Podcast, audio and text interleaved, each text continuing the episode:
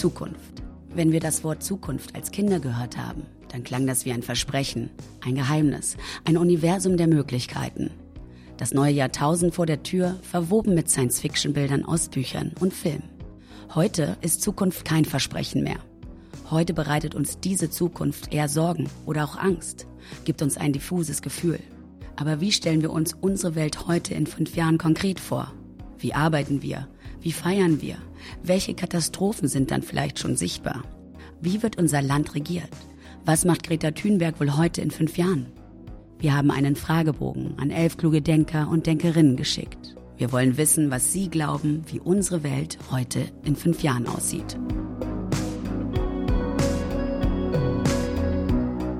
Nun erfahrt ihr, wie sich der Regisseur Kim Frank die Welt heute in fünf Jahren vorstellt.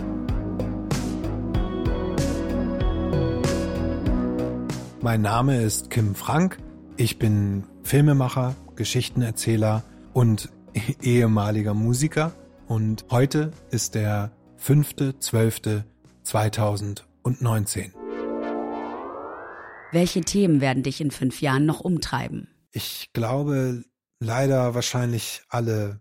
Ich habe mich zum Beispiel in den letzten Jahren sehr mit dem Thema der Flüchtlinge, die nach Europa kommen, auseinandergesetzt und Leider zeigen die letzten fünf Jahre, in denen sich trotz der enormen Dringlichkeit extrem wenig Positives zu diesem Thema getan hat, dass es auch in fünf Jahren noch viele Punkte geben wird, die wir verbessern müssen. Es wurde zum Beispiel gerade im September wieder ein neues Gesetz erlassen, das es der Bundespolizei weiter möglich macht, Flüchtlinge in Haft zu stecken, nur weil sie ohne gültige Papiere über deutsche Grenzen gekommen sind. Also das, was einen Flüchtling im Grunde ausmacht.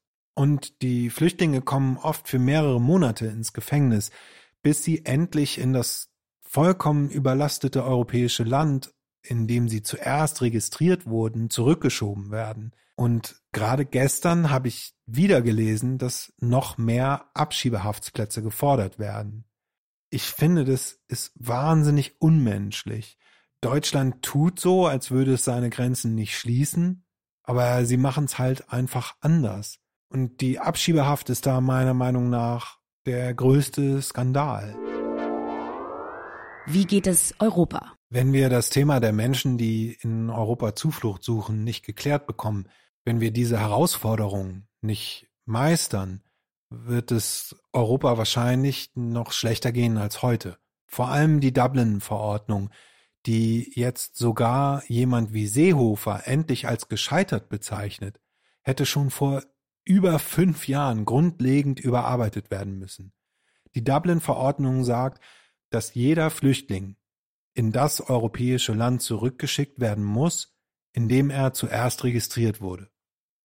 Was diese Länder vollkommen überlastet und die Menschen, die bei uns eine neue Heimat suchen, in teilweise unmenschlichere Zustände zwingt als die, vor denen sie geflohen sind. Eine faire Verteilung der Flüchtlinge in Europa. Das ist, glaube ich, eines der wichtigsten Themen, das wir angehen müssen, damit Europa sich nicht noch weiter spaltet. Wie wird Deutschland heute in fünf Jahren prozentual regiert werden? Das weiß ich nicht. Keine Ahnung. Ich glaube, wenn es eine Partei konsequent schaffen würde, sich gegen den Klimawandel zu positionieren und für soziale Gerechtigkeit, definitiv anders als heute. Und es wäre natürlich schön, wenn der demokratische Prozess nicht weiter so gestört werden würde wie durch diese eine Partei aktuell. Das ist so schwierig jetzt, denn eigentlich will ich der AfD keine Plattform geben. Auf der anderen Seite darf man sie natürlich nicht ignorieren. Was ich sagen kann, ist, dass ich tatsächlich keine Angst davor habe, dass die AfD oder irgendeine andere völkisch-nationale oder rechte Partei an die Regierung kommen könnte. Nicht auf demokratischem Weg und auch nicht auf irgendeinem anderen. Ja, die NSDAP wurde in einem Bierkeller gegründet und selbst nach dem ersten Putschversuch, sogar nach der Machtübernahme, hat niemand sie ernst genommen. Das darf uns auf keinen Fall wieder passieren, aber da glaube ich einfach fest an unsere Gesellschaft und auch an unseren Rechtsstaat, dass die Geschichte sich nicht wiederholen wird. Was ich absolut als Problem sehe, ist die Gesinnung der Menschen, die sie wählen. Die meisten dieser Menschen können wir wahrscheinlich auch gar nicht mehr von etwas anderem überzeugen. Wir haben sie einfach viel zu lange ignoriert und auf der Strecke gelassen, was aber trotzdem natürlich nicht heißen soll, dass wir es nicht weiter versuchen müssen, ähm, sowohl diese Missstände zu beheben, als auch weiterhin zu versuchen, sie zu überzeugen. Was macht Greta Thunberg heute in fünf Jahren? Hoffentlich das gleiche wie heute. Denn das, wofür sie kämpft, wird sich in fünf Jahren nicht erledigt haben. Und genauso auch alle anderen, die laut sind, um etwas in den Köpfen der Menschen zu verändern. Ich hoffe, sie hören nicht damit auf und ich hoffe, es werden noch mehr und ich hoffe, sie werden noch lauter. Welche Auswirkungen zeigt der Klimawandel heute in fünf Jahren? Ich bin natürlich kein Wissenschaftler, aber der Klimawandel wird vielleicht nicht schon in fünf Jahren, aber auch nicht erst in 20 noch mehr Menschen dazu zwingen, ihre Heimat verlassen zu müssen und woanders nach einem besseren Leben zu suchen. Und hier stehen meiner Meinung nach Europa und Deutschland, die einen großen Teil zum Klimawandel beitragen und beigetragen haben, natürlich in der Schuld. Welche Maßnahmen zur CO2-Einsparung werden bis 2024 umgesetzt? Ich glaube, die Technologien, um nachhaltig unseren CO2-Ausstoß zu verringern, werden länger brauchen als fünf Jahre, damit sie endlich auch angewandt werden. Bis es soweit ist, müssen wir, glaube ich, Zwischenlösungen verabschieden, die wir sofort umsetzen können. Bestes Beispiel ist ja zurzeit die Idee einer konsequenten weltweiten Bepreisung des CO2-Ausstoßes, die ja sogar den Nobelpreis gewonnen hat.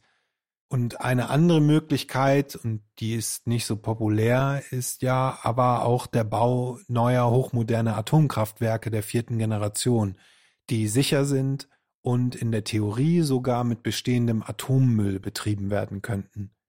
Aber ich verstehe auch total die Ängste vor Atomenergie aufgrund von Tschernobyl oder Fukushima. Ich kann das total nachvollziehen. Ich glaube, trotzdem sollten wir überlegen, was uns jetzt Zeit verschaffen kann, um ans Ziel zu kommen, bevor es zu spät ist. Wie sieht dein ganz normaler Arbeitstag in fünf Jahren aus? Mich würde freuen, wenn er nicht viel anders aussehen würde als heute. Ich liebe meine Arbeit und vor allem die unterschiedlichen Phasen. Mal bin ich mehrere Monate allein am Schreibtisch und schreibe an einem Drehbuch. Dann bin ich wieder jeden Tag von vielen tollen Menschen umgeben, mit denen ich gemeinsam versuche, meine Fantasien in die Realität zu verwandeln. I love my job. Was ist die spannendste technologische Neuerung heute in fünf Jahren? Ich denke, es wird was mit Krankheiten oder Epidemien zu tun haben, so wie jetzt äh, PrEP, die PrEP-Vorsorge. Ich habe auch gerade gegoogelt, wofür die Abkürzung überhaupt steht, ähm, für Präexpositionsprophylaxe. Also das Medikament, das jetzt das Ansteckungsrisiko von HIV auf, ich glaube, ein Prozent sinkt und sozusagen genauso effektiv ist wie die Benutzung eines Kondoms. Und leider wird es ja auch noch weitere Epidemien geben. Das lässt sich in unserer globalen Welt, glaube ich, einfach nicht ausschließen. Und deshalb glaube ich, dass das Medikament, das diese stoppt, äh, die wichtigste technologische Neuerung sein wird. Welchen Stellenwert hat Religion in der Gesellschaft? Ich hoffe, dass Religion weiterhin für viele Menschen wichtig sein wird und sie friedlich zusammenbringen wird. Und toll wäre natürlich, wenn die Gesellschaft mehr Akzeptanz leben würde und vor allem auch Vorurteile abbauen würde und äh, wenn die Religionen sich wiederum den modernen Gegebenheiten der Welt anpassen würden und ihre teilweise konservativen Auslegungen reformieren. Was wird in fünf Jahren passieren, womit niemand gerechnet hat? Ich weiß nicht, ob äh, niemand damit rechnet. Ich denke schon. Aber meine größte Angst ist, dass es Kriege um den Erhalt von Umwelt und Ressourcen geben wird. Hoffentlich sind fünf Jahre dafür zu kurz, beziehungsweise hoffentlich wird es nie dazu kommen. Aber die Negativ-Utopie, von der ich spreche, ist sozusagen die Umkehrung der Kriege, die wir kennen, in denen es oft um Gewinn von Ressourcen ging, hinzukriegen, in denen Länder davon abgehalten werden sollen, ihre Ressourcen zu verbrauchen. Natürlich ist das Abbrennen des Regenwaldes nicht richtig. Aber der brasilianische Präsident Bolsonaro hat den Konflikt, finde ich, auf den Punkt gebracht, als er gesagt hat, sie sind der Welt gar nichts schuldig und der Regenwald gehört ihnen. Also zuerst verbraucht zum Beispiel auch Deutschland seine Ressourcen und die anderer Länder zum eigenen Vorteil. Und jetzt, wo der Klimawandel fast unabwendbar scheint, wollen wir plötzlich anderen diktieren, wie sie mit ihren Ressourcen umzugehen haben. Und davon abgesehen, wenn endlich Regeln entschieden werden, um den Klimawandel nicht weiter voranschreiten zu lassen und diese dann weltweit umgesetzt werden sollen, wie wird dafür gesorgt, dass diese auch tatsächlich eingehalten werden? Ich hoffe einfach nur nicht mit Waffengewalt. Wen oder was gibt es in fünf Jahren nicht mehr? Vielleicht noch nicht in fünf Jahren, aber ich denke, es wird Menschen verboten werden, selber Autos zu lenken. Alles wird miteinander vernetzt sein und die AI von Self-Driving Cars wird die Unfallquoten so weit senken, dass der unberechenbare Mensch als zu großes Risiko gesehen wird. Und dann bleibt natürlich nur die ethische Frage. Da gibt es doch diese Theorie des Trolley Problems. Also eine Straßenbahn ist außer Kontrolle geraten und droht fünf Personen zu überrollen. Und wenn man jetzt aber die Weiche umstellen würde, kann die Straßenbahn auf ein anderes Gleis umgeleitet werden, auf dem aber eine weitere Person steht und darf durch das Umlegen der Weiche, also der Tod dieser einen Person in Kauf genommen werden, um das Leben von fünf Personen zu retten. Was, wenn diese eine Person der Fahrer des Autos ist, darf das Auto ihn also opfern, um fünf weitere Menschen zu retten. Wie wird sich dein Körper verändern? Ähm, ich werde noch weniger Haare auf dem Kopf haben und dafür noch mehr an Stellen, die, an die sie eigentlich nicht hingehören, also an den Ohren, an den Ohrmuscheln und auf der Nase. Was wird die eine Schlagzeile des Jahres sein? Sehr wahrscheinlich wird sie nichts Positives sein, aber nachdem ich schon eine Negativutopie geäußert habe, äh, eine Positivutopie, ich hoffe, die Schlagzeile 2019 wird positiv sein. Zum Beispiel, ja, legale Fluchtrouten nach Europa oder die Abschaffung der Abschiebehaft oder die Abschaffung der Dublin-Verordnung. Was wünschst du dir? Wie sieht dein Tag heute in fünf Jahren aus?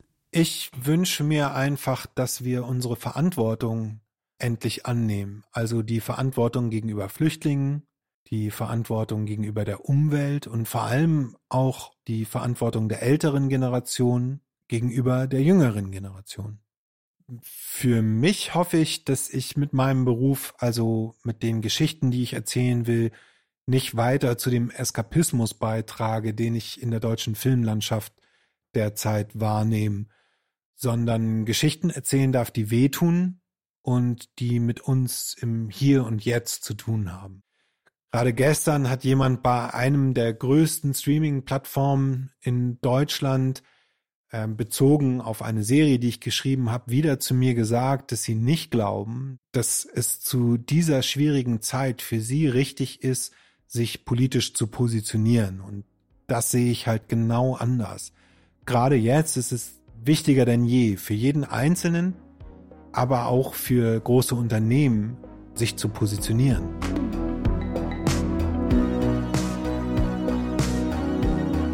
Wie hättet ihr die Fragen beantwortet? Alle Infos zum Gast und den Fragebogen findet ihr in den Show Notes.